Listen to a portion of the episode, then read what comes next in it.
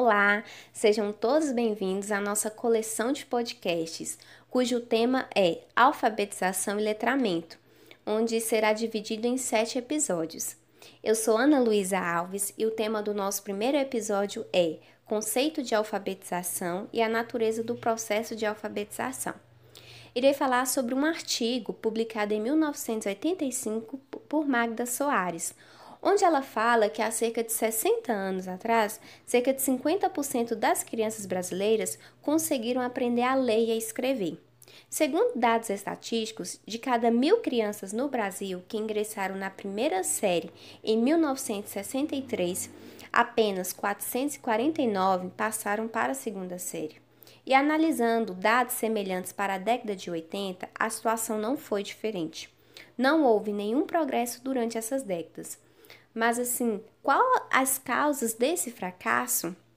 Em primeiro lugar, são dados que resultam de diferentes perspectivas do processo de alfabetização, a partir de diferentes áreas do conhecimento, como a psicologia, linguística e a pedagogia.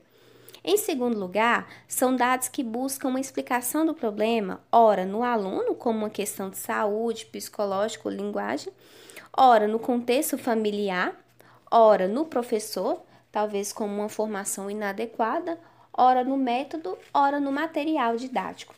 Essa multiplicidade de perspectivas e essa pluralidade de enfoques não trarão colaboração realmente efetiva enquanto não se juntarem em uma teoria coerente da alfabetização. Mas afinal, o que é alfabetização? Qual o conceito de alfabetização? Tem se atribuído um significado demasiado abrangente à alfabetização considerando ela como um processo permanente que se estenderia por toda a vida, que não se esgota na aprendizagem da leitura e da escrita.